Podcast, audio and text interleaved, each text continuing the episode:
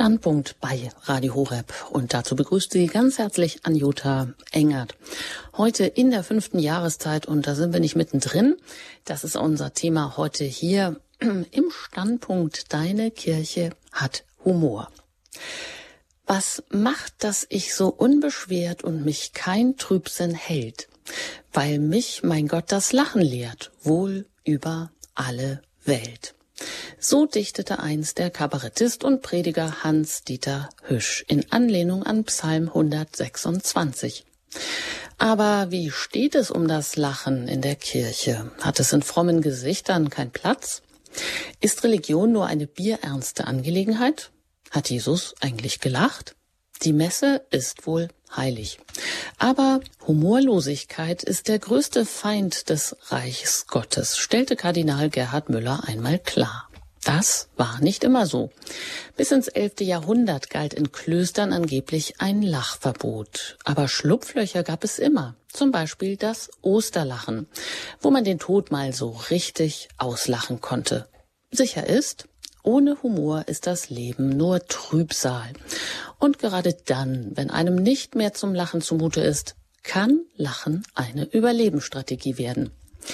In der fünften Jahreszeit wollen wir einen Streifzug machen durch alle Fragen über Kirche und Humor. Lachen ist erlaubt. Ganz herzlich begrüßen darf ich jetzt heute Abend zu diesem unserem Standpunkt Pfarrer Ulrich Filler aus Köln. Ja, direkt aus Köln. Herzlich willkommen, Herr Pfarrer Filler. Hallo, guten Abend und wie wir sagen hier, Kölle Alaf. Alaf, das gebe ich dann mal gerne zurück, auch wenn das jetzt nicht in meinem Sprachgebrauch jeden Tag so üblich ist, aber da werden wir, glaube ich, noch einiges heute erfahren. Herr Pfarrer Filler, ähm, sitzen Sie jetzt eigentlich ganz nüchtern am Schreibtisch oder haben Sie sich verkleidet? Nee, verkleidet habe ich mich nicht. Also für heute Abend kein Kostüm ausgesucht, aber hier in Köln kann man der Karnevalsstimmung gar nicht gut entkommen. Da ist man immer mittendrin und von daher ist, wenn auch das äußere Gewand dasselbe ist wie immer, doch die innere Heiterkeit schon vorhanden heute Abend. Ja, und ich glaube, durch die, oder die ist uns von Ihnen auch so ein bisschen bekannt, eine gewisse Heiterkeit durch viele andere Sendungen. Sie sind hier regelmäßig auch bei Radio Horeb Ihrer christlichen Stimme zu hören. Und äh, was vielleicht gar nicht alle wissen, sind Sie eigentlich, Herr Pfarrer Filler, sind Sie so ein echter Kölner? Ich bin ein echtes, echter Sohn des Bergischen Landes, in Wuppertal geboren, in Remscheid aufgewachsen und eben, das gehört schon zum Erzbistum Köln. Es ist gar nicht so weit weg, 40 Kilometer. Aber das reicht leider nicht aus, um mich als einen echten Kölschen Jungen zu bezeichnen. Da muss schon Köln auf der Geburtsurkunde stehen und mit Rheinwasser muss man getauft sein. Diese äh, Kriterien erfülle ich leider nicht und bin also da ein, ein Immigrant, wie man hier sagt, ein Zugezogener. Aber sind Sie mit dem Kölner Karneval denn aufgewachsen?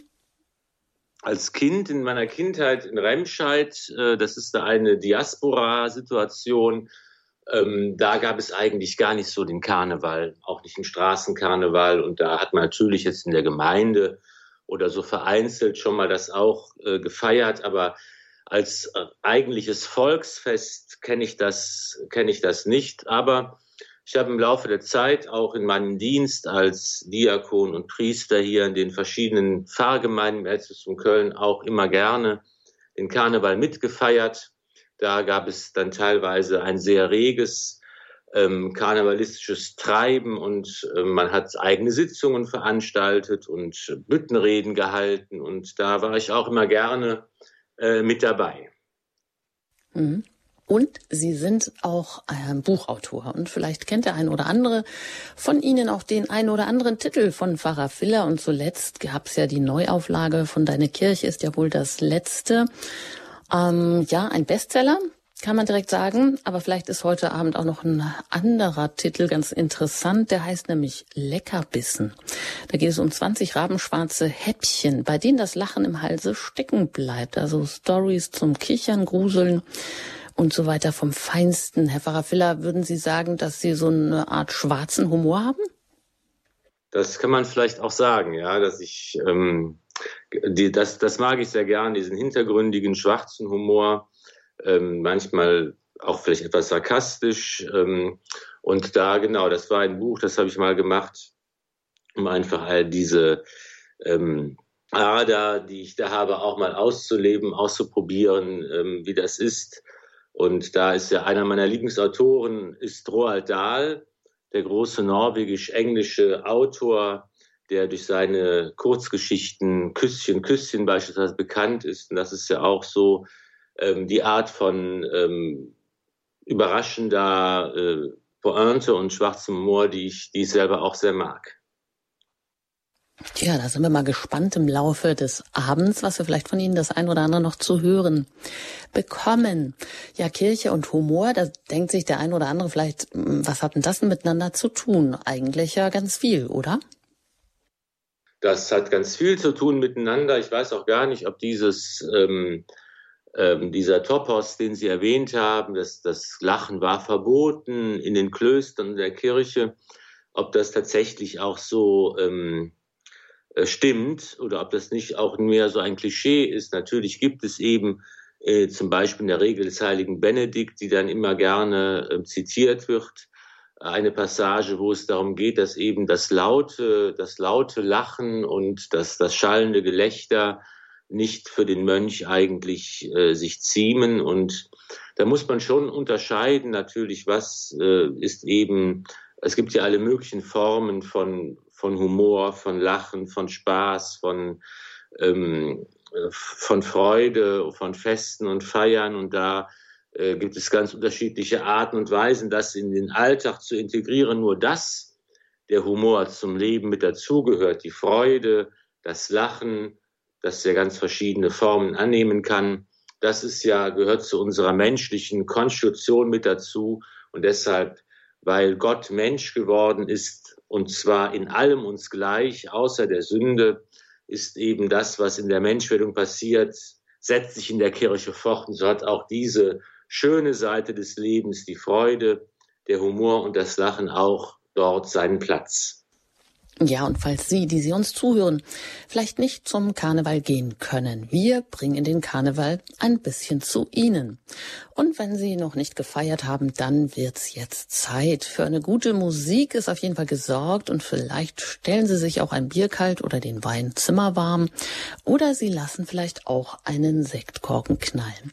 Musikalisch untermalen wir das, nämlich Pfarrer Filler hat uns, äh, gibt uns auch so ein bisschen Einblick in äh, sein seinen Musikgeschmack und hat uns hier einige so richtig kölsche Karnevalslieder mit ins Gepäck ge gegeben. Und da, mh, mm, ja, können Sie sich jetzt schon mal unterhaken. Jetzt kommt nämlich das erste Schunkellied von Jupp Schmitz. Wir kommen alle in den Himmel.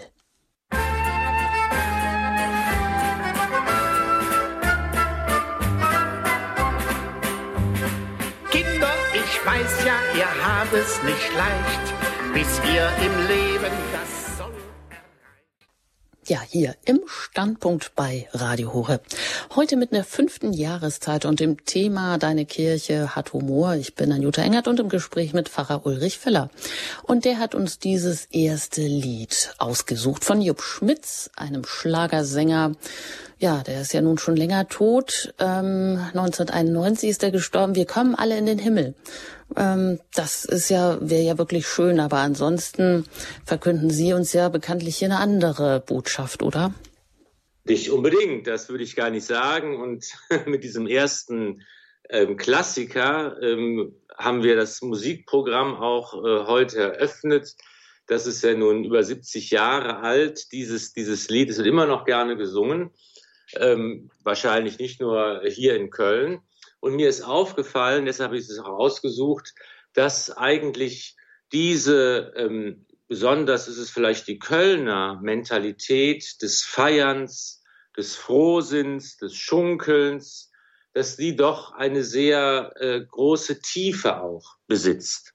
Dass man eben sieht, dass der christliche Glaube, der uns seit so langer Zeit äh, prägt und der eine so lange Tradition hat, der ja die ersten Christen sind ja mit den Römern auch hier an den Rhein gekommen, dass das einfach ganz tiefe Wurzeln geschlagen hat und dass man auch in diesen Schlagern oder diesen Karnevalsliedern, nicht in allen, aber in manchen eben auch äh, dieses Bewusstsein einfach wiederfinden kann.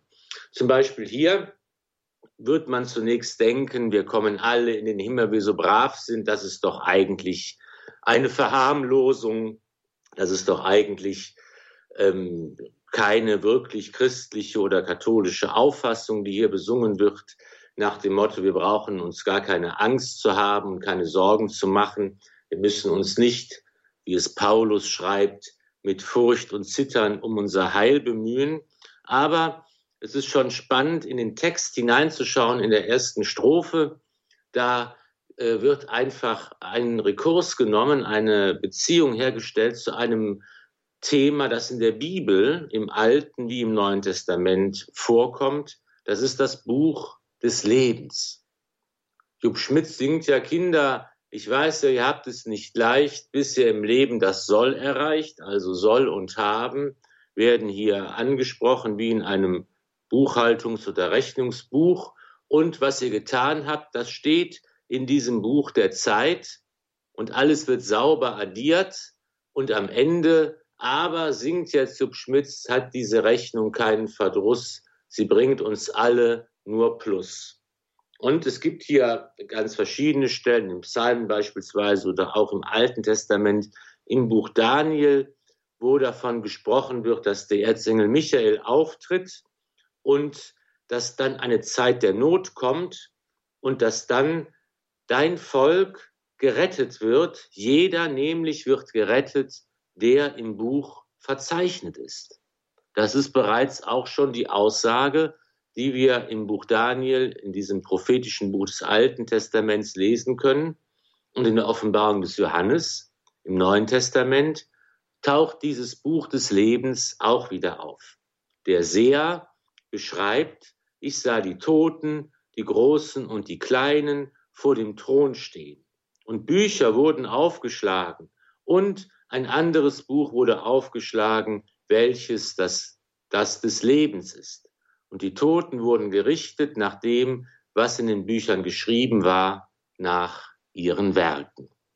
Also hier ein ganz klassisches Motiv, das auch in einem wunderbaren Bild eigentlich ausdrückt, mein Leben ist Gott nicht egal.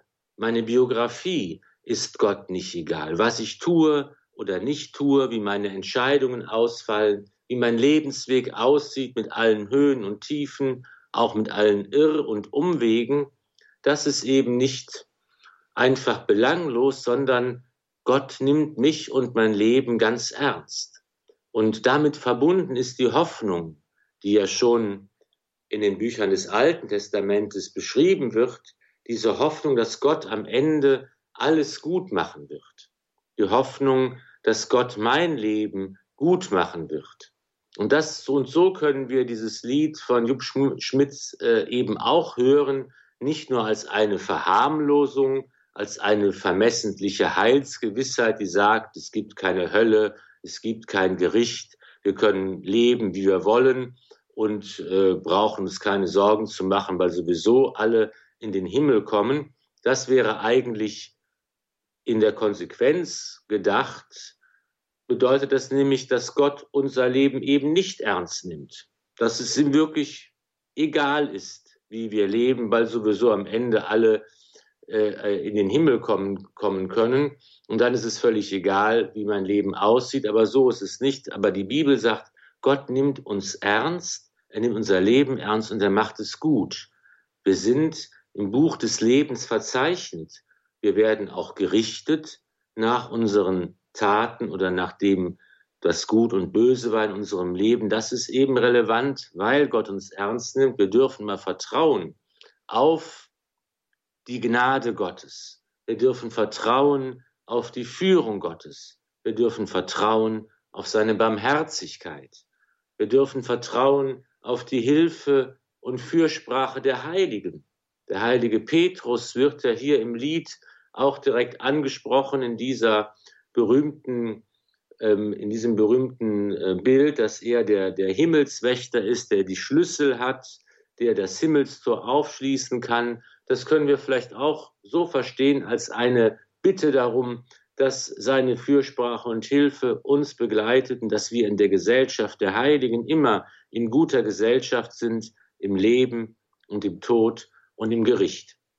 So möchte ich heute gerade am Karnevalssonntag dafür plädieren, auch dieses Lied eben von dieser Seite aus zu verstehen, dass hier eben auch natürlich es ist, wir wollen es nicht überinterpretieren, es ist ein Karnevalsschlager, er ist zum Schunkeln und gute Laune bekommen da, aber man sieht auch, dass hier Motive des Glaubens, des Christentums, der Heiligen Schrift auftauchen, die ganz tief, glaube ich, in unserem kulturellen Gedächtnis verankert sind und die einfach hier auch die Art und Weise prägen, wie wir feiern und wie wir es uns gut gehen lassen, dass wir eben auch hier von einem großen, von einer großen Hoffnung eigentlich getragen sind, in Gottes Hand geborgen zu sein. Das sagt Pfarrer Ulrich Willer aus Köln, ist uns heute direkt zugeschaltet. Kein echtes kölsches Kind, aber ja, aus der Nähe und hat zumindest doch immer einiges mitbekommen vom Kölner Karneval.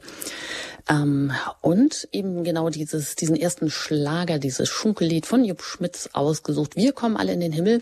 Ja, vielleicht haben Sie jetzt auch wie ich gestaunt, was da auch so alles andeutungsweise drin steckt. Herr Pfarrer Willer, jetzt ist ja seit drei Jahren zum ersten Mal wieder Karneval ohne Beschränkung. Jetzt gab es ja so schon einige Diskussionen. Naja, trotz Ukraine-Krieg kann man das machen. Äh, letztes Jahr wurde das ja deswegen auch abgesagt oder gerade auch deswegen. Sie haben gerade auch von Hoffnungszeichen gesprochen. Und kann man sagen, ist Karneval auch sowas wie Hoffnungszeichen in widrigen Zeiten oder Umständen, eben trotzdem lachen zu können oder jetzt nicht zu sagen, weil es so viel Leid auf der Welt gibt, darf ich nicht mehr lachen? Ja, das ist eine ganz äh, schwierige Frage, das zu entscheiden immer was sind jetzt auch nach außen hin gesellschaftlich relevante Zeichen, die ich setze? Lasse ich eine fröhliche Veranstaltung, ein Volksfest ausfallen oder auch nicht? Ich denke, grundsätzlich ist äh, natürlich in unserem Leben immer beides gegenwärtig und präsent. Das Leid, die schwierigen Situationen, Krieg, Bürgerkrieg, Ungerechtigkeit. Es ist ja die Ukraine nicht der einzige Kriegsschauplatz auf der Welt. Und es gibt so viel Leid, was wir eben auch als Christen mit ins Gebet nehmen müssen, wo wir die Augen nicht verschließen dürfen, wo wir uns engagieren und einsetzen sollen. Das ist auf der einen Seite ja immer die Herausforderung äh, zu, zu allen, allen Tagen des Jahres. Und auf der anderen Seite ist es eben auch möglich, denke ich, dass man das auf der einen Seite sehr wohl im Blick hat und auch thematisiert. Auch im Karneval ist ja eben die Gelegenheit in den, in den Reden, die gehalten werden, in den Büttenreden, in den, in den Ansprachen, dass, und auch in den Karnevalswagen, die ähm, im, im Rosenmontagszug mitgefahren werden, da werden ja auch politische Inhalte beispielsweise thematisiert. Das kann man auf dieser Ebene auch äh, sicher zum Thema machen und auf diese Weise auch die Empfindungen der Menschen ausdrücken. Man kann sicher auch sagen, ich kann auf der einen Seite auch feiern und fröhlich sein und ähm, Karneval feiern und gleichzeitig auch sehr, mir sehr bewusst sein, dass das nicht heißt, dass die Welt in Ordnung ist und dass es nicht bedeutet, ich verschließe meine Augen davor. Also das ist, glaube ich, ähm, beides kann und darf auch nebeneinander bestehen. Die Frage, die man sich eben immer stellen muss, ist, welche äh, Entscheidung äh, und welches Fest und welche Weltlage erfordert nun ähm, irgendwie eine angemessene Reaktion darauf, die auch das Empfinden der Menschen ausdrückt und, ähm, und dem auch gerecht wird. Mhm. Ja, deine Kirche hat Humor. Fastnacht ist ja nun eigentlich ähm, Jedenfalls hat es nichts mit Teufelsaustreibung oder mit Winteraustreibung zu tun, sondern ursprünglich ein, ein christliches Übergangsfest, wo man einfach nur mal so richtig die Sau rausgelassen hat, bevor es ernst wird. Denn die Fastenzeit war früher ja, wurde sehr streng gehandhabt. Also da gab es wirklich kein Fleisch und viele Speisen standen, waren gestrichen vom Speisenplan, die jetzt mal alle noch verbraucht werden mussten. Da gab es wohl auch harte Strafen, wenn die Fastengebote gebrochen wurden. Ja gut, das war jetzt noch im Mittelalter. Aber Karneval heißt ja auch Fleisch, geh dahin. Also alles soll jetzt nochmal schnell aufgebraucht werden. Ist ja vielleicht auch ganz interessant zu sehen, ähm, wie sich das auch in den Speisen, die es so an Karneval gibt, äh, wiederfindet. Das sind ist ja auch oft Gebäck, was innen hohl ist, so aufgeblasen. Und da sind wir vielleicht auch schon beim Bild des Narren als Gegenbild zu Gott. Also das kennen Sie bestimmt, der Narr, der mit Schellen dargestellt wird, in Anlehnung an das tönerne Erz, das hohl ist. Also der Narr so als Gegenbild Gottes kommt, glaube ich, auch in einem Psalm vor, wo es genau darum geht. Ähm, welche Bedeutung hat denn der Narr im Karneval eigentlich? Ich denke, wenn man hier sich diese verschiedenen ähm, Gebräuche und Volksbräuche anschaut, das gibt es ja regional dann sehr, sehr unterschiedlich. Karneval, Fasching, ähm, welche Begriffe es dafür gibt. Es reicht ja vom Karneval in Venedig, ähm, der auch ganz alte Wurzeln hat, ähm, bis hier zum, zum Kölschen Straßenkarneval und ähm, ähm sehr, sehr, sehr derben Treiben und ähm, alemannische Fassenacht und was es noch alles andere gibt.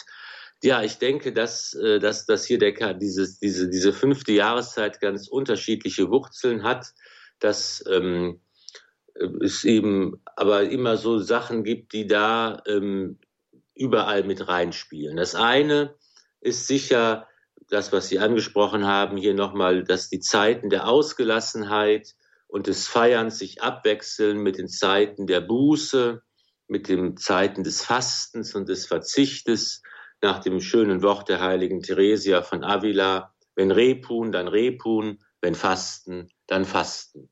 Also beides ist möglich, beides ist erlaubt, beides soll sein, beides wechselt sich auch immer wieder ab in unserem Leben.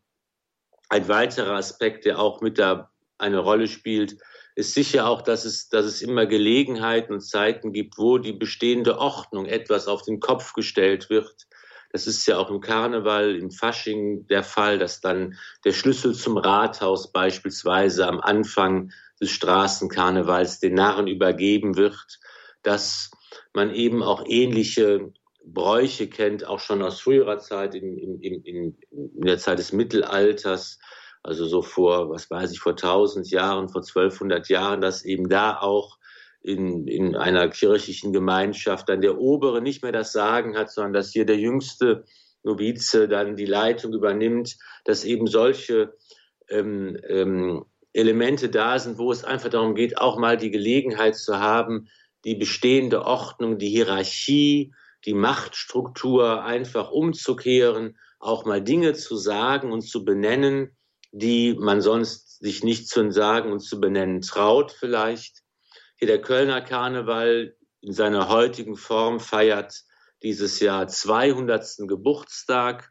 Das war also 1823, dass man hier ähm, diese heutigen Formen wieder eingeführt hat mit einem Festkomitee, mit den Umzügen und so weiter. Das hat natürlich auch eben ähm, ein Aspekt, dass, es, dass dieses militärische, preußisch-obrigkeitliche auf, aufs Korn genommen wird. Das sind ja hier im Kölner Karneval diese Garden, die Tanzgarden, die es gibt, die roten Funken, die blauen Funken und so weiter, dass eben hier auch die Leute sich als Soldaten und Offiziere verkleiden. Es gibt den Tanzoffizier, der das Tanzmariechen dann, der, der Partner des Tanzmariechens und so weiter. Also hier wird eben auch, ähm, werden auch militärische Formen, der Drill und so weiter, das wird aufs Korn genommen.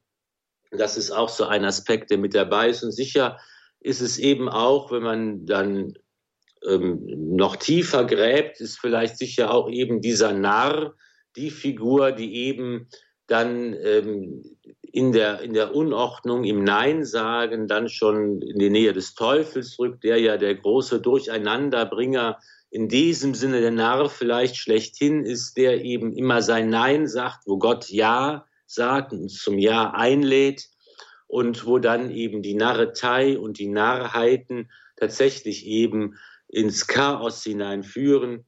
Das ist natürlich dann eine schon ganz, ganz tiefgreifende äh, ein, ein, und ein Ende einer gewissen Bandbreite, wo man einfach nicht sagen kann, dass unser Faschingstreiben, unser Karneval und unsere äh, unser Bedürfnis, sich zu freuen und Umzüge zu veranstalten, das kann man sicher nicht sagen, dass das alles in dieser geistesgeschichtlichen Sichtweise äh, eingeordnet werden kann. Aber das ist auch sicher vielleicht ein ganz breites Feld mit ganz unterschiedlichen ähm, historischen Wurzeln, die wir einfach äh, auch in den Blick nehmen dürfen.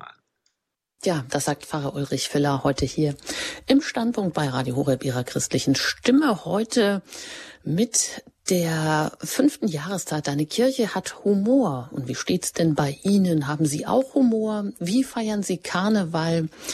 Ja, wie ähm, bringen Sie Humor und Religion zusammen?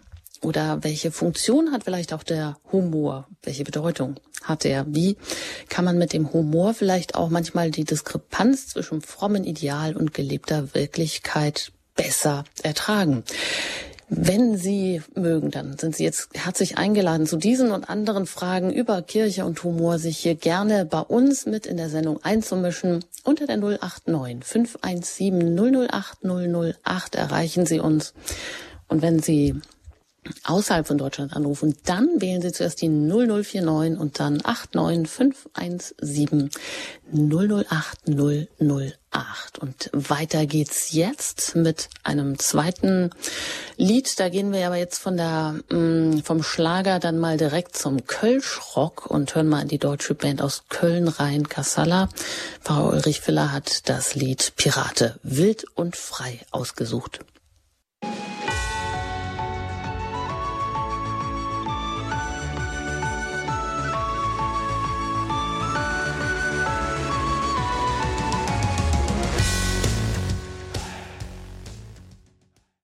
Deine Kirche hat Humor.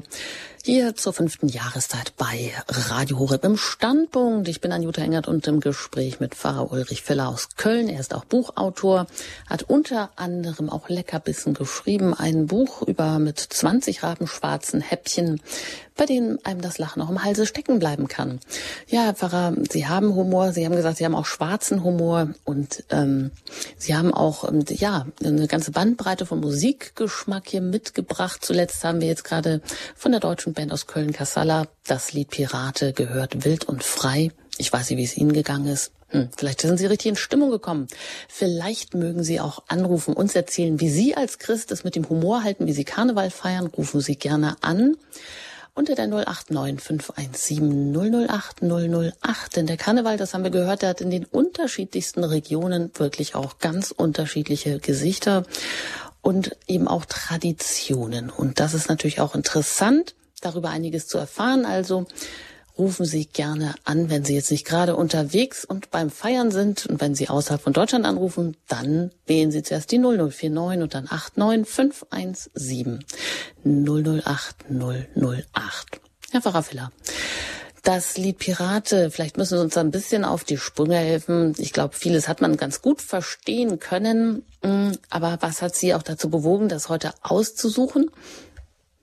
Ja, ganz abgesehen davon, dass es ja ein super, ein super Song ist, der direkt zum Mitmachen animiert sozusagen und der gute Laune bringt, ist auch das ein Beispiel dafür, wie eigentlich, ähm, vielleicht ist es nicht nur in Köln hier so, aber hier fällt es eben auch besonders auf, wie hier in manchen dieser, dieser Lieder und Songs einfach auch so ein Grund, ein christliches Grundlebensgefühl sichtbar wird.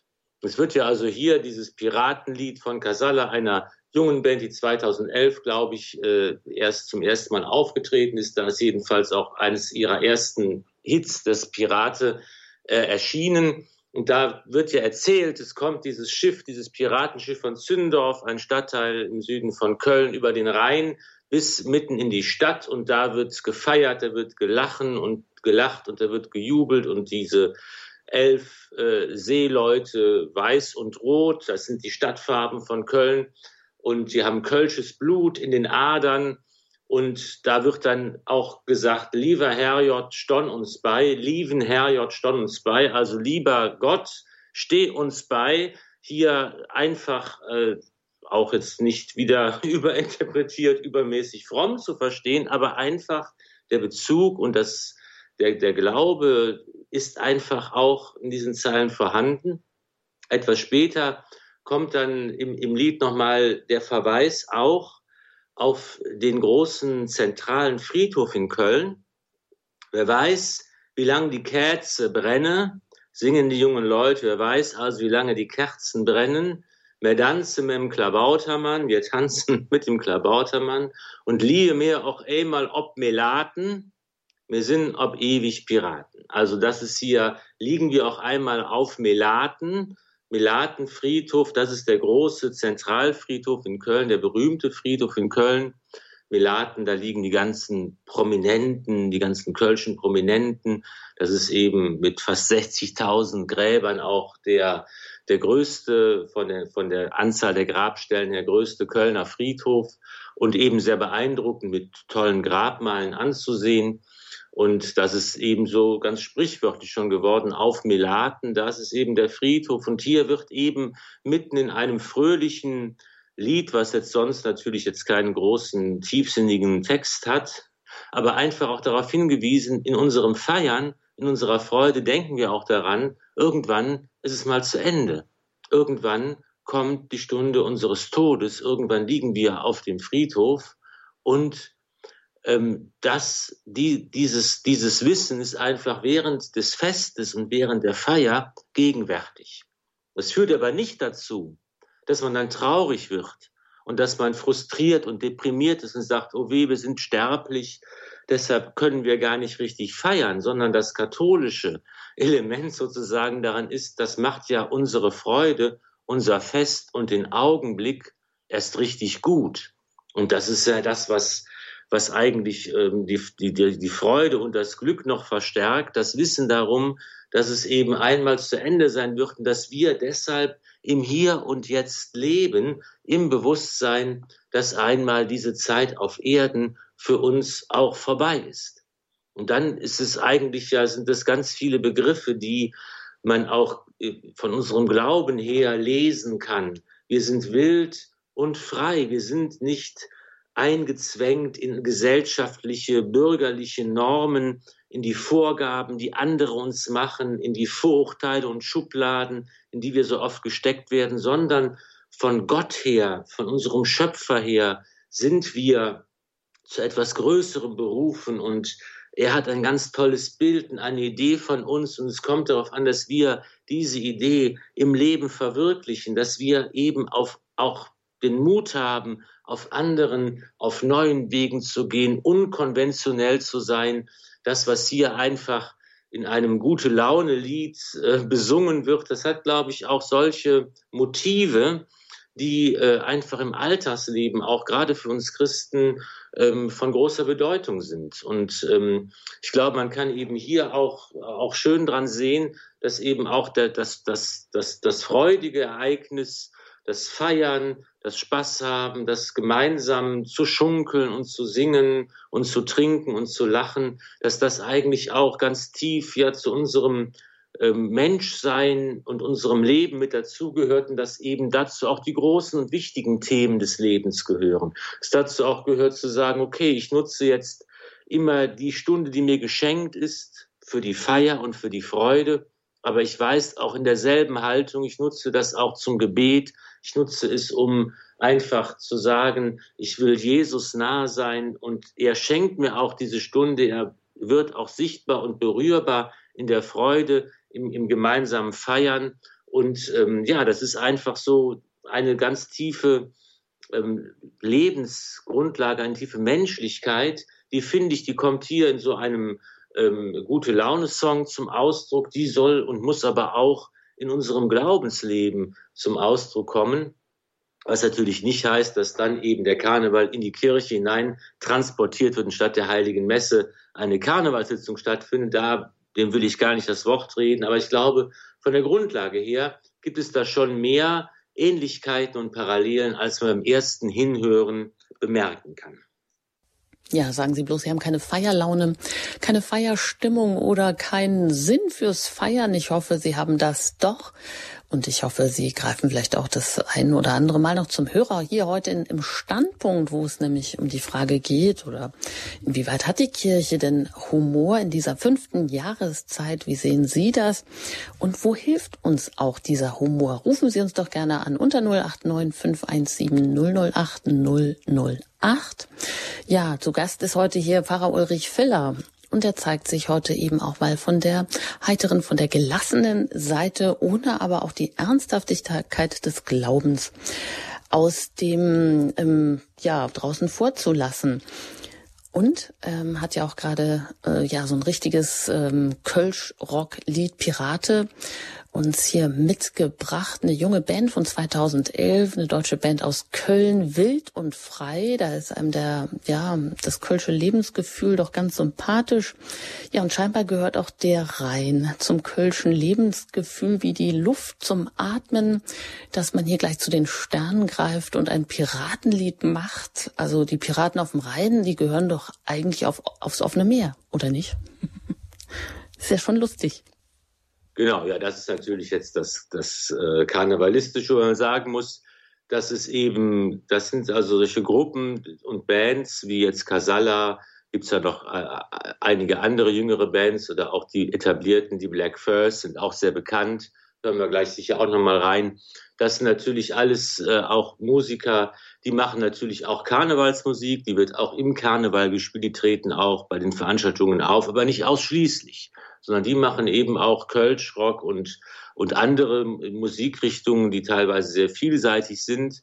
Und das ist eben auch Musik, die das ganze Jahr über gespielt wird. Die darf man also nicht, das wäre ein Fehler, die einfach nur in die Schublade Karnevalsmusik zu stecken. Und ähm, ja, das, das, sind, das ist auch vielleicht so eine Kölner äh, Eigenart, ähm, ähm, die, ähm, die man hier sehen kann, dass eben so der Karneval, das ist eben zwar natürlich die fünfte Jahreszeit, aber das ist schon das ganze Jahr über auch ein bisschen Thema und gegenwärtig. Und wenn im, im September das Fahrfest gefeiert wird, dann kommt auch so eine Tanz, Tanzgruppe, äh, auch von der Karnevalsgesellschaft, von mit den, mit den Kindern und die tanzt dann auch da ihre, ihre Sachen dann vor zu diesen Liedern. Das ist also schon was, was auch irgendwie das ganze Jahr dann bei uns präsent äh, und gegenwärtig ist. Ja, hier im Standpunkt. Heute mit dem Thema Deine Kirche hat Humor mit Pfarrer Ulrich Filler und Sie erreichen uns unter der 089 517 008 008, wenn Sie auch was erzählen möchten über Karneval und Kirche, über Humor und Kirche und das hat Herr Ehegartner aus Altötting getan und ihn, ihn darf ich jetzt herzlich hier in der Sendung begrüßen. Guten Abend. Guten Abend, Frau Engert und Herr Filler. Jetzt geht's aber los. Wir bräuchten eigentlich ein paar Witze, theologische. Und da müssen Sie jetzt dann auf Kommando lachen. Was gefällt dir in der heiligen Messe in der Kirche am besten, Klein Julia? fragt der Pfarrer. Sie antwortet das Halleluja. Sie lachen nicht. Die sind alle aus dem Liebfrauenboden. Mutti, du hast doch gesagt, dass Gott im Himmel wohnt, beschwert sich Thomas. Aber der Pfarrer sagt, er ist in der Kirche. Die Mutter versucht mühsam die Sache zu erklären. Okay, mein Thomas, einigen wir darauf, uns darauf, im Himmel wohnt er und in der Kirche hat er sein Büro. Ja, genau. Super. Herr Ehegartner, super, dass Sie uns hier heute auf jeden Fall mal noch katholische Witze mit, äh, mitgebracht haben. Auf der Straße zwei Babys im Kinderwagen. Na, fragte ja eine, wie bist du denn eigentlich so mit deiner Mutter zufrieden? Sie drauf, geht ganz gut, nur am Berg ist sie immer wieder ein bisschen langsam. ja, super. Wahrscheinlich also, hätten Sie jetzt noch ein ganzes Buch weiter zu erzählen. Einen noch? Einen noch. Der Computer bittet um Entschuldigung, sagt der Finanzbeamte zu Herrn Schmitz. Er hat sich verrechnet. Sie bekommen 1198 Euro Steuern zurück. Schmitz dreht sich misstrauisch um. Wo ist sie? Wer? Die versteckte Kamera. okay. Ja, danke, Herr Egartner, dass Sie... die man einspielen kann. Es ist ja bei den Karnevalsveranstaltungen, bei den Büttenreden immer so, dass eine Band das begleitet und dann immer einen Tusch nochmal spielt, damit die Leute auch wissen, wann gelacht werden muss. Das ist natürlich blöd, ne? Eigentlich muss man das ja, das muss ja gut den Tusch. Ich glaube, den äh, bekommen wir den heute noch hin. Ähm, wenn nicht, dann ähm, dann machen wir das so. Also ich meine, wir haben glaube ich verstanden, wo man lachen soll.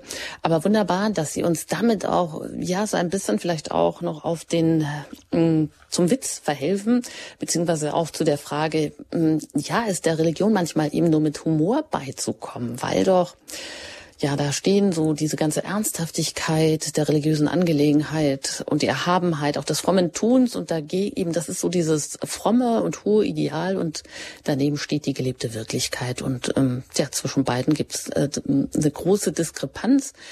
Und ist die humorvolle Sicht manchmal das Einzige, was dann auch so eine gewisse Distanz auf religiöse Dinge schafft oder auch bewahrt vor Dogmatismus, vor falschem Dogmatismus, falschem Fanatismus. Also hilft ihm der Humor auch die, die Spannung zwischen hm, zeitlichem und, und ewigem besser auszuhalten? Auf jeden Fall. Ich glaube, das ist ganz, äh, ganz wichtig, gerade äh, in der Kirche Gottes, äh, in der Kirche auf Erden, wo, wie Sie sagen, es immer diese Spannung gibt zwischen Ideal und Wirklichkeit, wo ähm, und je geschlossener eine, eine, ein System ja funktioniert, je geschlossener eine, ein, eine Landschaft, äh, eine Ortschaft konfessionell, katholisch, evangelisch ist, je geschlossener eine, eine, eine Gemeinschaft ist in einem Bistum, in einem, in einem Kloster, wo auch immer, umso, umso mehr braucht es einfach den Humor und äh, die, die Ventilfunktion des, des, des Humors, um, um ähm, ja, damit mit dieser diese Spannung auszuhalten und damit zurechtzukommen. Das fängt ja im eigenen Leben, in, im eigenen im eigenen Christsein an und äh, weitet sich dann immer aus. Es gibt ja auch ein berühmtes Buch, der klerikale Witz heißt das, das eben eine eine Sammlung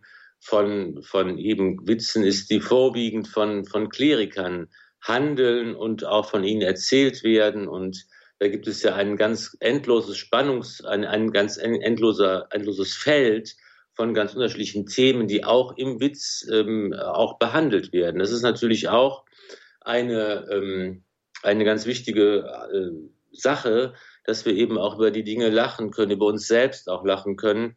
Ich habe immer auch, wenn ich früher im Karneval in, in den Pfarrgemeinden auch aufgetreten bin, auch Witze erzählt habe, dann natürlich immer auch äh, über, über den Pfarrer äh, äh, Witze gemacht, über mich selbst natürlich auch. Also das gehört mit dazu, dass man über sich selbst auch lachen kann und dass man einfach diese äh, mit dieser Diskrepanz zwischen Ideal und Wirklichkeit äh, auch umgeht. Ich glaube auch, dass Jesus äh, auch Witze gemacht hat und gelacht hat. Ich glaube, das ist eine Seite des Herrn, die wir uns äh, einfach so zu selten vorstellen. Und, und, und zum Beispiel die Frage stellen, war Jesus mal verliebt als Jugendlicher, als junger Mann, verschossen in ein nettes Mädchen aus der Nachbarschaft? Das Evangelium erzählt natürlich nicht alles und berichtet von diesen Sachen nichts, aber wenn man ganz ernst nimmt, dass Gott wirklich Mensch geworden ist und dass er nicht nur so einen, ein, ein, ein, dass, dass seine, seine Menschheit nicht ein Kostüm war, eine Verkleidung, sondern dass er wirklich Mensch geworden ist, wie es die Schrift sagt, in allem uns gleich geworden ist, außer der Sünde, dann gehört auch diese Bandbreite des menschlichen Empfindens und des menschlichen Fühlens und der äh, mit einfach mit dazu. Und das, das gehört auch zu der Humor, das, dazu gehört die Freude, das gehört auch, dass man manchmal verzweifelt über andere Menschen, über eine Organisation, über eine Struktur, über Vorgesetzte. Das dazu gehören Witze, die man macht. Das ist also schon eine gewisse Bandbreite, einfach, die wir auch selbst kennen. Und ich glaube auch äh, ganz sicher, dass das auch bei Jesus der Fall gewesen ist und dass wir uns deshalb da auch mit solchen Witzen immer in guter Gesellschaft befinden. Also der Witz als Ventil, das Lachen, das befreit, wie der Glaube, der soll ja eigentlich auch befreien. Bekanntermaßen geht es ja da um eine frohe Botschaft, die die Herzen erreichen soll. Das geht manchmal ja auch ganz gut mit Musik und deshalb hören wir jetzt mal in ein nächstes Lied rein und da können Sie, wenn Sie mögen, auch das Tanzbein schwingen. Das ist nämlich ein Auftakt zum Walzer und das ist die Gruppe Black Fuzz an dem, am Dom zu Kölle, zu Kölle am Ring. Ähm, ja, das ist der Titel, in den wir jetzt gleich mal reinhören.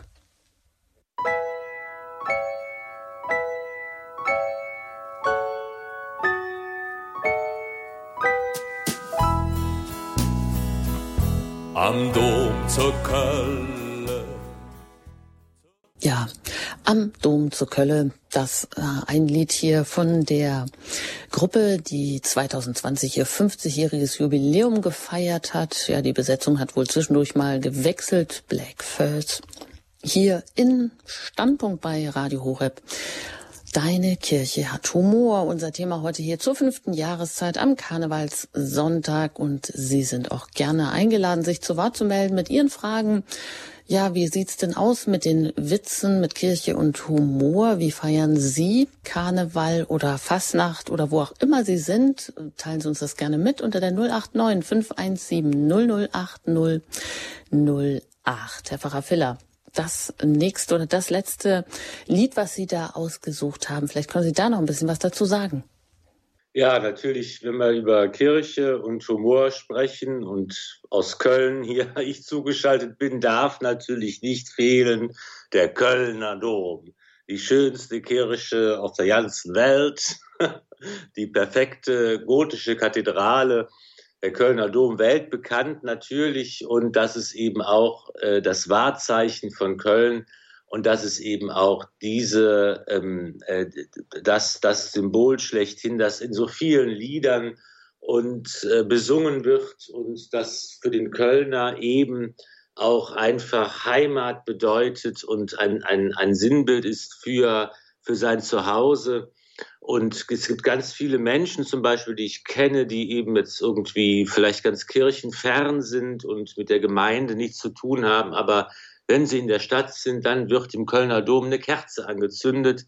Das ist so eine ganz elementare, äh, ein elementares Bedürfnis und eine Verbindung zum Herrgott, zum lieben Gott, zum Glauben. Und das ist ein Zeichen, dass äh, das zum Leben hier auch mit dazugehört. Und das ist ja auch dieses äh, schöne Lied der Black First. Nackte Füße auf Hochdeutsch ist der Name der Band. Das ist ja auch eben so schön, dass hier einfach ähm, mit ganz christlichen Grundmotiven die Heimatstadt besungen wird. Das ist eben nicht nur die Domkirche, die da am Rhein sich erhebt als wirklich ähm, großartiges Gotteshaus, Heimat der heiligen drei Könige, für, die, für deren Gebeine ja dieses, diese Kirche gebaut worden ist, erbaut worden ist und was ja eben auch Köln zu einem der größten Wallfahrtszentren auch des Mittelalters machte, wo eben das noch eine ganz andere Bedeutung hatte für die Menschen, dass hier eben wir die heiligen drei Könige tatsächlich äh, die ihre Gebeine, ihre Reliquien verehren können in einem großartigen Schrein. Das ist natürlich auch jetzt kunsthistorisch eine ganz hochbedeutsame und spannende Angelegenheit. Aber eben, es geht nicht nur um den Köln, um den Kölner Dom, es geht auch jetzt darum, dass dieses ganze Setting, eben die schönen Häuser und die Straßen und die, die kölsche Lebensart, die da besungen wird, die kölschen Mädchen und so weiter, dass das alles eingerahmt wird sozusagen von der Kirche, von den Glocken, die prächtig klingen. Und das sind sicher nicht nur die, die Glocken des Kölner Doms. Der dicke Pitter ist ja die bekannte, die größte Glocke, die zu besonderen Gelegenheiten erklingt. Das sind auch die äh, Glocken der anderen Kirchen. Das sind ja die berühmten romanischen Kirchen in Köln, an die wir denken können. Das ist ja eine, eine Stadt auch voller Kirchen gewesen. Hier äh, eine jahrhundertealte Schicht, äh, auf, auf der wir stehen, wo der Glaube und das Leben und die Menschen und, und Gott ganz eng äh, einfach zusammengehören. Das wird hier in diesem, in diesem Liedtext auch eingefangen. Die Glocken klingen, der Dom ist da, kein Teufel, kein Deuvel, kritt uns hier heraus, keiner äh, kann uns davon trennen, von dieser, natürlich einmal von dieser Heimat, von dieser Verbundenheit mit der Heimat, mit der Gesellschaft, mit den Menschen. Aber dazu gehört eben auch der christliche Glaube, dieses Gefühl, ich bin, ich bin geborgen äh, in, in Gottes Hand und das ist einfach diese ähm, Ausrichtung unseres Lebens nicht nur in die Breite, in, zu anderen Menschen, sondern auch nach oben, zum Himmel hin, woran, woran uns die Glocken erinnern. die zum Gottesdienst rufen, die den Tag strukturieren. Der Angelus wird hier natürlich auch geläutet. Und das ist einfach eben diese, dieses, dieses Miteinander von Glaube und Welt, von Freude und, und Gebet, von, von Gottes. Das Gotteshaus gehört mit zum Weichbild der Stadt. Es, es gehört mit zum Leben, mit dazu. Und das ist einfach so eine ganz, glaube ich, tiefe, tiefe Grundlage, die eben auch hier in diesem Lied sehr schön zum Ausdruck kommt. Tja, am Dom zur Kölle, das Wahrzeichen von Köln, von Black First. Ja, und da hat sich doch jemand gemeldet. Da hören wir doch jetzt mal rein. Aus München bin ich, da bin ich jetzt verbunden mit Frau Sabine. Ich grüße Sie. Ja, hallo, guten Abend, die Herrschaften. Ich wollte mich ganz herzlich bedanken für diese wunderschöne Sendung und für dieses herzliche ähm, einfach Gebot, dass wir auch feiern dürfen, trotz diesen fürchterlichen Hintergründen. Ne? Und diesen, diese Aufforderung zum Hier und Jetzt. Und dabei wollte ich ganz kurz erwähnen, ist mir einfach immer noch so am Herzen Brasilien, die ja jetzt im Moment auch die großen Züge, die Samba-Züge alle vorbereiten und da so ihr Herzblut und vielleicht auch manchmal ihr ganzes Leben reinstecken. Trotz dieser auch wirklich schweren Zeit, die die ja hatten mit Covid-19 und ja, und trotzdem danke für diesen Funken, den Sie uns gegeben haben, dass wir feiern dürfen, auch für den Moment. Sehr schön. Ja, das gebe ich gerne zurück und weiter. Danke Ihnen und äh, feiern Sie denn auch ein bisschen? Ich feiere auch ein bisschen, aber jetzt eigentlich so mehr in der Stille. Hier in München ist ja diese SIKO und ich war bei zwei Friedensgebeten und das war für mich so eine stille Andacht, die ich so mhm. dieses Mal gefeiert habe. Ja. ja, richtig, da ist jetzt so das Polizeiaufgebot. Mhm. Alles Gute Ihnen, aber auf jeden Fall und äh, lassen Sie sich die Stimmung nicht verderben. Nein, vielen Abend Dank Ihnen. für alles. Auf Wiederhören. Wiederhören. Ja, und äh, weiter geht's nach Bayern. Ja, da waren wir jetzt eben ja auch schon. Und da bin ich jetzt mit Frau Bremer verbunden. Ich grüße ja, Sie hier ja. in der Sendung. Also, ich freue mich sehr über diese Sendung. Ich finde es ganz toll. Ich bin zwar in Hamburg geboren, wohne in Bayern, aber ich bin in, in Bonn aufgewachsen, über Kassel am Rhein, am Ring. Und ähm, jedenfalls finde ich es sehr schön und ich wollte jetzt einfach nur ein, mir ist ein Witz eingefallen von Tünnes und Schäl. Ich bin ja ähm, in der Klosterschule aufgewachsen und so weiter, fromm und alles. Und äh, ich war mehrmals in Lourdes, habe mit den Maltesern auch da die Kranken gepflegt. Auf jeden Fall ein Witz wollte ich zum Besten geben. Ähm, Tünnes und Schäl machen eine Wallfahrt nach Lourdes und fahren mit dem Zug zurück. Und an der Grenze kommt der Zoll. Und er sagt der Zollbeamte, machen Sie mal bitte Ihre Tasche auf, was haben Sie da drin? Und dann machen sie die Tasche auf, holt der Zollbeamte eine Flasche raus äh, mit Flüssigkeit, macht den Deckel auf und sagt, das ist Schnaps. Da sagt, äh, nee, da sagt der Zollbeamte, was ist da drin? Der sagt, Lodeswasser, sagt der Tönnes. Und, und dann sagt der Zollbeamte, riecht dran, sagt, das ist Schnaps. Sagt der Schäl, als würde ein Wunder. ja, das Super. wollte ich erzählen. Sehr schön, ob er es dann auch probiert hat. Prima, danke, Frau Breme. Bitteschön. Gute Feierlaune Ihnen. Ja, Alles Gute nach Bayern. Und das ist ja wunderbar. Ein schönes Dreieck. Ähm, Hamburg, Bonn, München. Was will man mehr? Da hat man schon einiges mitbekommen. Ja, guter Witz. Und um die Witze und Mitwitzen geht's ja auch weiter. Mm, mm, da gibt's nämlich so einen den ich mich mal äh, rausgesucht habe. Unser Pfarrer, der ist wieder liebe Gott. Am Sonntag ist er unbegreiflich, unter der Woche ist er unsichtbar. Ja, und da sind wir auch nochmal beim Thema Witz als Ventil und äh, die Protagonisten religiöser, klerikaler Witze, das sind ja nun mal eben Geistliche und die, die sind auch gleichzeitig oft die Erzähler. Das heißt also, geistliche Pfarrer, die können schon über sich selber lachen. Und da vielleicht auch noch die Frage an Sie, Herr Pfarrer Filler, Kleriker bis zum Zweiten Vatikanischen Konzil, war das ja schon so, der Kleriker stand ein in sich geschlossenes System, ja relativ eigenmächtig vielleicht auch, oder äh, wo einfach vielleicht auch der ja, eigenmächtige Pfarrherr, der so gar kein Korrektiv hatte, der da so relativ selbstherrlich äh, walten und schalten äh, konnte. War das so? Keine Ahnung, so einen habe ich äh, persönlich nicht kennengelernt.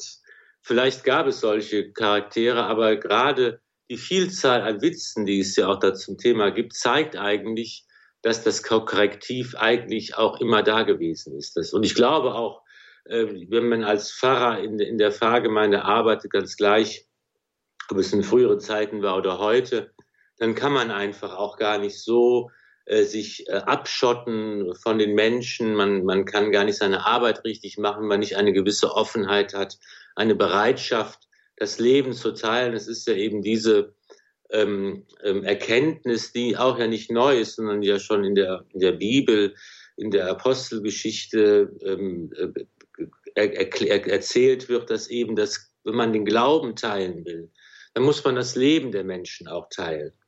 Ne, wenn, wenn, wenn Leute sagen, warum glaubst du und, und warum bist du Christ, dann muss man sagen, was Jesus gesagt hat zu den Aposteln. Die haben ihn kennengelernt und gefragt, Meister, wo wohnst du? Und er hat gesagt, kommt und seht.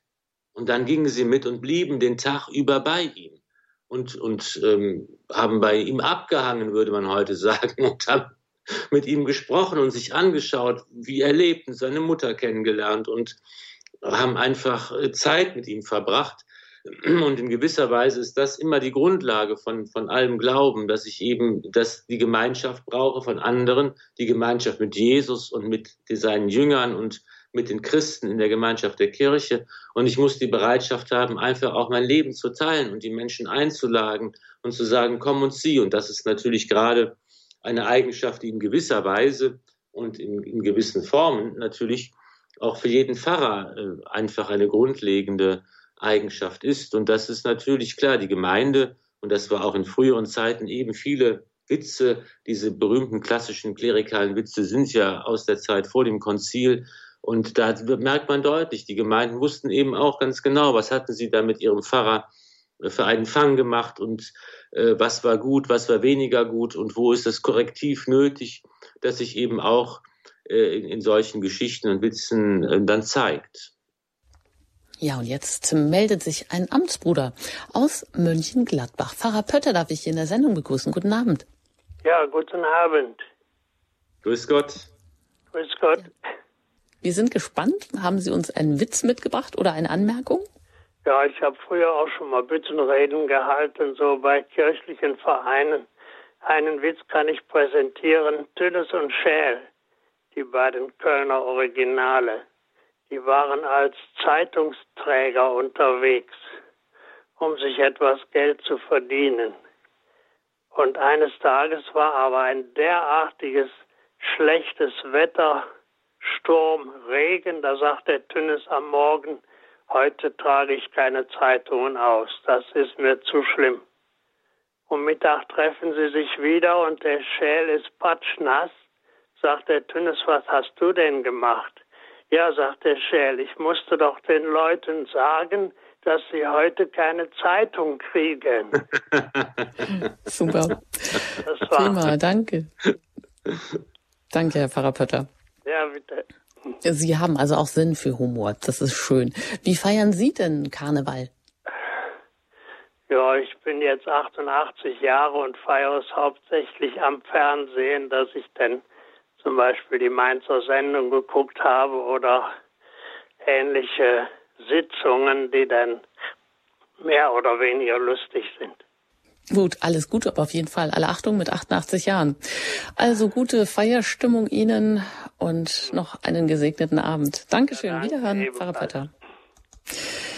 Ja, Büttenreden, wenn das Stichwort schon fällt, Herr Pfarrer Filler, da geht's, da wird ja eigentlich auch ganz schön derb verspottet. Ist das, könnte man ja auch fragen, ist das christlich? Oder da wurden ja auch früher ganz gerne sozial Verachtete verspottet, also das alte Weib oder der Bauer, das alte Weib, was dann eben zur Hexe wird und so weiter.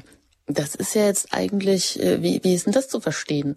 Also wo ist da die Grenze manchmal auch von Humor, von Witz, von, ja, wo das dann so ein bisschen umkippt? Ja, das ist, glaube ich, auch wieder ein, ein, ein breites Feld, wo man äh, viel studieren und lesen kann dazu, was, was, was die Funktion von Witzen angeht, wo sie herkommen, dass es oft eben Minderheiten sind, die zum Gegenstand von Witzen und von Spott werden. Die Ostfriesen beispielsweise, ja, das sind ja bei uns auch eben ein beliebtes äh, äh Genre für, für eigene Witze.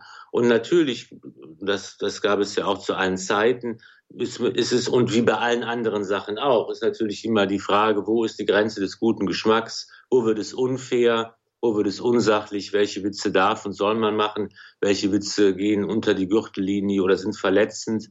Das ist natürlich immer die Frage, die ja bei allen Formen ähm, äh, sich immer wieder stellt, ne, in allen möglichen Bereichen, auch sicher im Karneval, auch bei der Frage, wo ähm, sind, sind Witze einfach gut und wo sind sie vielleicht auch ein bisschen, werden sie dann peinlich oder eben auch verletzend für andere. Da ist natürlich jeder aufgefordert, ähm, äh, selbst zu schauen, wie, wie gehe ich hier mit anderen Menschen um. Das ist natürlich in diesem Bereich des Karnevals und der Büttenrede genauso wie, ähm, wie auch in anderen Bereichen dann. Hm.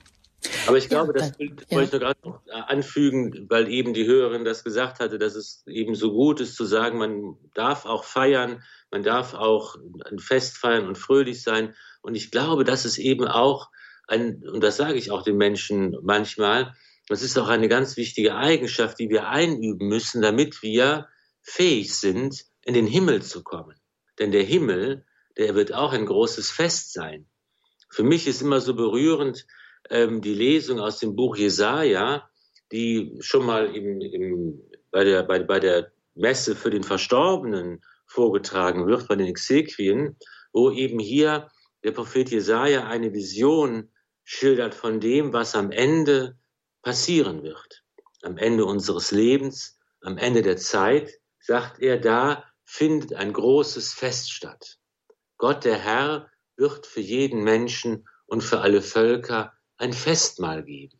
Und auf diesem Fest, dem großen Fest des Lebens, wird der Tod endgültig vernichtet werden und, und alles Leid wird ausgelitten sein. Das ist das wunderbare, berührende Bild, dass Gott selbst die Tränen von jedem Gesicht abwischt und alle Fragen werden auf diesem Fest beantwortet, alle, alle Zweifel werden ausgeräumt, aber vor allen Dingen ist es ein großes Fest. Und, und Jesaja schreibt dann, das ist ein Festmahl mit den feinsten Speisen, ein Gelage mit erlesenen Weinen, mit den feinsten fetten Speisen, mit erlesenen reinen Weinen. So wird der Himmel sein. So wird es am Ende sein, wenn Gott alles gut macht. Wir brauchen natürlich Bilder, um uns diese Wirklichkeit vorstellen zu können, die unsere Fantasie übersteigt, die Wirklichkeit des Himmels, der Ewigkeit des Glücks bei Gott zu sein. Und der Prophet Jesaja gibt uns hier ein solches ganz konkretes Bild, ein fröhliches Festmahl, wo der Wein in Strömen fließt, die besten Speisen aufgetischt werden. Das ist etwas, was wir hier jetzt und hier auch schon machen und einüben können. Und ich glaube, dass eben unser Feiern, unsere Freude, unsere Feste immer auch schon ein kleines bisschen uns, uns so den anderen vermitteln, wie wird es einmal sein? Ne? Wie, wird, wie wird der Himmel einmal sein? Wie wird das Glück und die Freude einmal sein? Das kann man sich nicht vorstellen. Aber das ist schon vielleicht so ein kleines Zipfelchen davon, können wir auch heute schon erhaschen. Und ich glaube, dass dann auch unser Feiern und unsere Feste gut werden und äh, das richtige Maß finden, wenn sie einfach das auch versuchen ein bisschen abzubilden. Aber das, deshalb ist es auch so wichtig, dass die Freude und die Gemeinschaften, das Zusammensein, das gemeinsame Essen und Trinken, dass das gemeinsame Singen, dass das alles auch zu unserem Leben mit dazugehört und dass man auch nur so eigentlich himmelsfähig wird, wie es der heilige Augustinus gesagt haben soll, Mensch, lerne tanzen, sonst wissen die Engel im Himmel nichts mit dir anzufangen. Ja, wunderbar. Das ist ja mal eine richtig gute Ansage. Also feiern eine ganz wichtige Eigenschaft, damit wir ja, fähig werden für den Himmel. Sagen Sie uns gerade noch die Stelle bei Jesaja, Herr Pfarrer Filler? Wenn man das vielleicht nochmal nachlesen möchte. Das ist Jesaja 25. Mhm. Ähm, das genau Sie muss ich nachschauen, aber ich kann. Ja, ja, schauen Sie mal nach. Ich äh, schau mal nach und sage gleich Bescheid. ich äh, höre jetzt mal rein, was die Frau Klaassen aus Trier äh, zu sagen hat. Guten Abend. Äh, guten Abend allerseits. Also ich habe vor etwa 40 Jahren mal auf dem Karnevalssonntag eine Fastnachtspredigt gehört. Die hat mir unglaublich gut gefallen. Ich bin aber nie an den Text gekommen. Und etwa vor sagen wir mal 15 Jahren, da habe ich auf einmal einen Text bekommen, Ich habe zwar gemeint, es wäre ein bisschen anders gewesen, aber er hatte also denselben Titel, Kosmetik für die Seele. Äh, das würde allerdings etwa drei Minuten, glaube ich, dauern, wenn ich das jetzt vorlese. Soll ich das mal machen? Kosmetik für die Seele. Ja. Drei Minuten, ja, das ist schon ähm, ein Stück. Oder Sie äh, nehmen uns da was oder fassen es zusammen? Fangen Sie mal an. Jeder Heide, jeder Christ weiß wohl, was Kosmetik ist. Jeder Mensch, ob Mann, ob Weib, tut ja etwas für den Leib, wäscht und salbt sich Haupt und Glieder, geht zum Doktor hin und wieder, um auch seine Innereien stets von Übel zu befreien. Leider oder Gott sei Dank werden viele trotzdem krank, denn sie lassen arg es fehlen an Kosmetik für die Seelen. Hier komme ich als Fachmann heute, lasst euch raten, liebe Leute. Wenn die Seele sanft erwacht, morgens zwischen fünf und acht, braucht sie Stärkung für den Tag, der Gott weiß, was bringen mag. Drum empfehle ich gegen Sorgen das Gebet am frühen Morgen. Hat die Arbeit uns am Kragen, rebellieren Herz und Magen, läuft die Galle, kocht das Blut, hier sind Stoßgebete gut. Sie sind Balsam auf die Schnelle für manch wunde Seelenstelle. Abends nach des Tages Plage braucht der Mensch ganz ohne Frage noch den Seufzer Gott sei Dank. Ohne diesen wird er krank. Das verhärtete Gemüt wird gelockert durch ein Lied. Dies ist bessere Massage, als wenn Zorn dich bringt in Rage. Runzeln, Pickel oder Falten, die sich in der Seele halten, müssen wir mit Liebe kletten anders ist sie nicht zu retten. Und ein wahrer Seelenhalter ist das Singen frommer Psalter. Als Korsett und Seelenmieder braucht der Mensch hin und wieder ein ganz kräftiges Gebot, denn die Seele geht sonst tot. Mancher hier, ich schließ mich ein, kennt das Wörtchen Seelenpein. Dieser Zustand macht auf Dauer Herz, Gemüt und Magen sauer. Drum als Natron für die Seele das Gespräch ich sehr empfehle. Ist die Seele arg geschunden, halt ein Pflaster viele Wunden. Es wird einfach Trost genannt, ist nicht immer schnell zur Hand. Seelen kann man auch entgiften, wenn die Menschen Frieden stiften. Als Expander für die Seele Einkehrtage ich empfehle. Diese ziehen sich etwas hin, haben aber tiefen Sinn.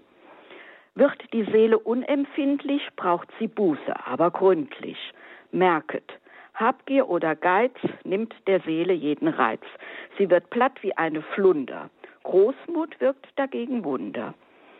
Eitelkeit und dummer Stolz macht die Seele hart wie Holz. Rachsucht macht die Seele klein. Macht Gier macht sie hart wie Stein. Hat die Seele Eiterbeulen? Ja, das gibt's, es ist zum Heulen. Wenn es so schlimm um sie steht, setzt sie schleunigst auf Diät. Weg mit allem, was gefährlich, in sich gehen, aber ehrlich. Manche Seele kriegte Schwung, wurde wieder frisch und jung, weil sie sich mal liften ließ und auf Gleichgesinnte stieß, die mit ihr nach Freude strebten, mit dem Blick nach oben lebten. Ja, die Freude, liebe Leute, das ist mein Geheimtipp heute. Freude haben, Freude machen, freuen, singen, beten, lachen, ist Kosmetik für die Seelen, dringend möchte ich sie empfehlen. Denn Gott schuf die Seelen schön, schön will er sie wiedersehen. Wunderbar. War die Predigt damals. Ganz klasse, Frau Klassen, super. Vielen ich Dank, weiß nicht, wer es gemacht hat. Also ich kann, kann kein Auto zitieren. Es tut mir leid, ich habe es nie rausgekriegt. Ja, vielleicht können der eine oder andere mal recherchieren und gucken, vielleicht findet sich da was. Aber ganz wunderbar. Passt ja eben auch zu der Aussage von Herrn Pfarrer Filler gerade, dass eben eine Feiern und auch die Freude und ja. ähm, das eine ganz wichtige Eigenschaft ist, damit wir unsere Seele auch schön bewahren. Danke, alles Gute Ihnen nach Trier. Ja, tschüss. Tschüss, wiederhören. Ja, und dann gehen wir gleich weiter noch nach Chemnitz zu Frau Renger, mit der ich jetzt hier verbunden bin. Guten Abend. Ja. Guten Abend. Ich habe gerade zwischendurch äh, was anderes gehört und dann dachte, ach, hörst mal rein, was Standpunkte hat. Und äh, das habe ich auf Sie und da ist mir was eingefallen. Äh, sagen Sie mal, wo kommt denn der Brauch mit dem Schlüssel her? Seit wann ist denn das, dass die, der Schlüssel übergeben muss an die Narren, wenn das losgeht? Mhm. Herr Pfarrer Filler, Wissen Sie da Näheres, ähm, ja, wo, worauf das zurückgeht?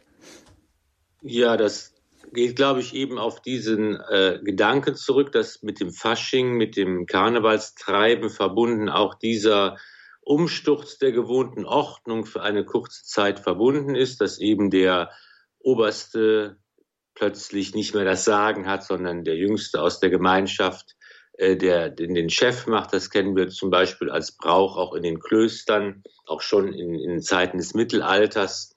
Und ähm, so muss ich aber zugeben, bin ich nicht in der Brauchtumsgeschichte verwurzelt, dass ich jetzt genau sagen könnte, wann eben auch dieser, äh, dieser Brauch entstanden ist, dass eben in den beim Rathaus und der Bürgermeister seinen Stadtschlüssel abgibt. Ich könnte mir vorstellen, dass das auch vielleicht noch gar nicht so alt ist, sondern dass es eben auch im Zuge des Straßenkarnevals, der ja dann ganz besonders vom Altweiber äh, Donnerstag, äh, Weiberfastnacht äh, bis, bis zum Rosenmontag und Dienstag dann geht, dass das in diesem Zuge dann entstanden ist, aber leider kann ich sie nicht ganz genau, ganz genau eruieren.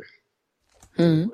Ja, aber danke, Frau Ringer, für die Frage. Also die Narren, die hier das Rathaus besetzen, den Schlüssel abnehmen und ja praktisch die Gegenwelt inszenieren, aber, aber ohne eigentlich eine Revolution anzuzetteln. Also so weit geht's nicht. Danke, alles Gute nach Chemnitz. Ja, Herr Frafiller, hören wir vielleicht noch mal in ein weiteres Lied rein, was Sie mh, hm, mit rausgesucht haben zum Ende der Sendung hier wieder von Kassala, von der deutschen Band aus Köln, Kölschrock, alle Jäser Hu.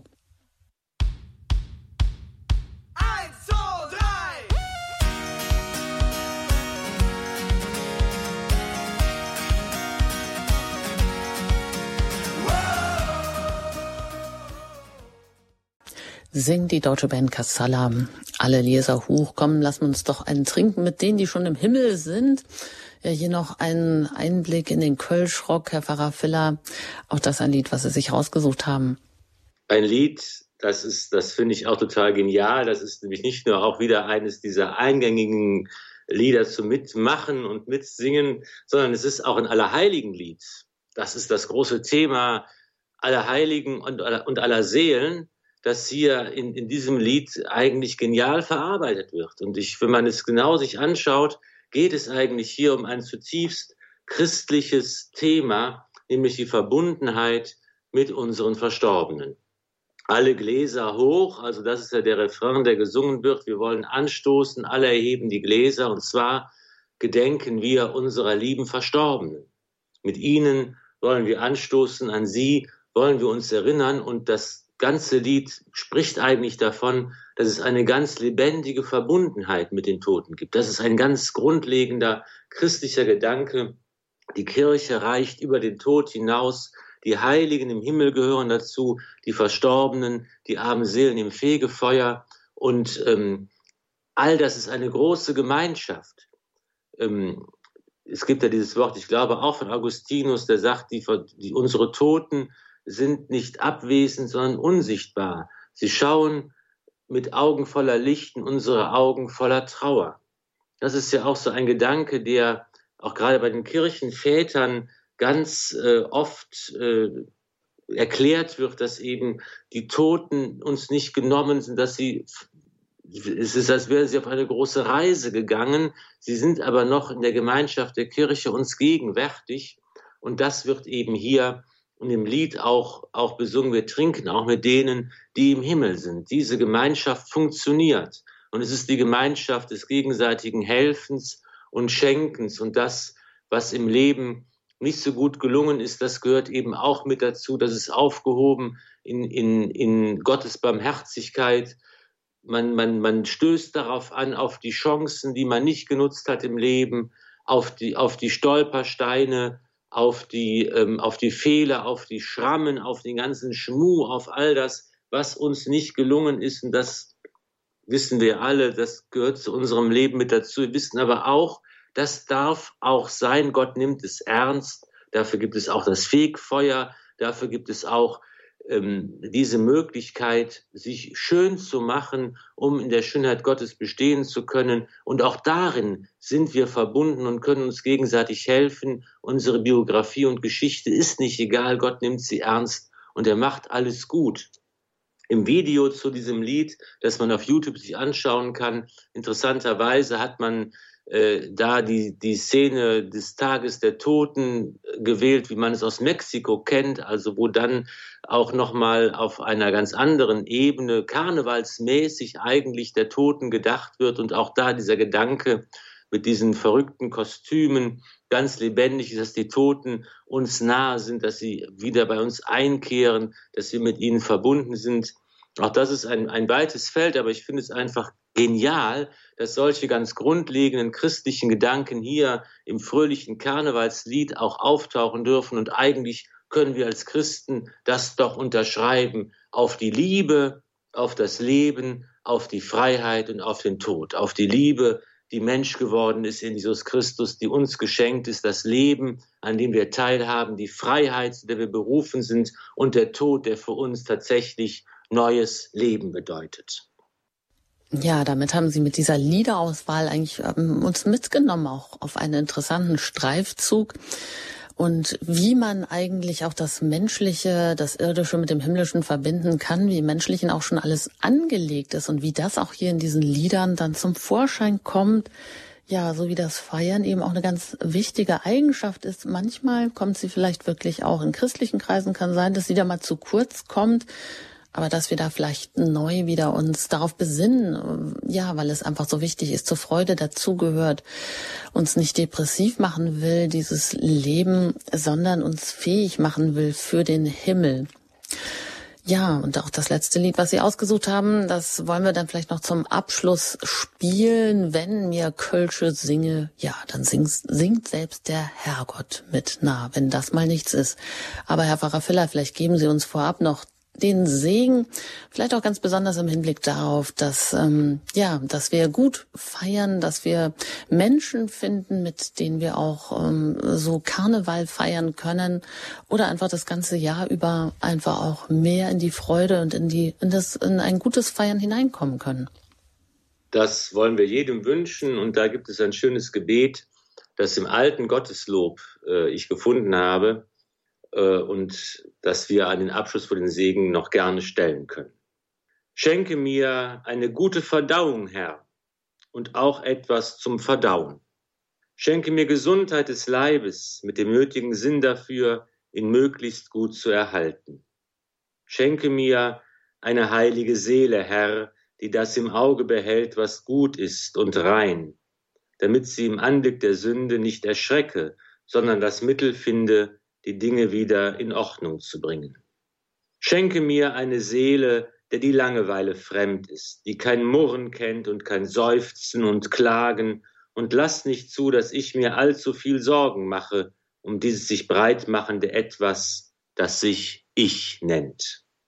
Herr, schenke mir Sinn für Humor, gib mir die Gnade, einen Scherz zu verstehen, damit ich ein wenig Glück kenne im Leben und anderen davon mitteile. Es segne euch der allmächtige und gütige Gott, der Vater und der Sohn und der Heilige Geist. Amen. Gelobt sei Jesus Christus. In Ewigkeit. Amen.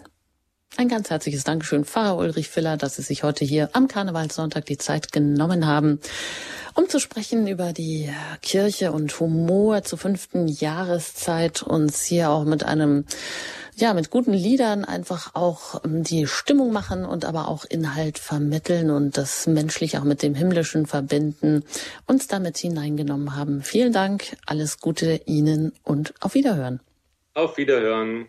Ja, und wenn Sie mögen, können Sie natürlich das ein oder andere dann nochmal bei uns in der Mediathek nachhören im Podcast unter hore.org und auch alle anderen Sendungen.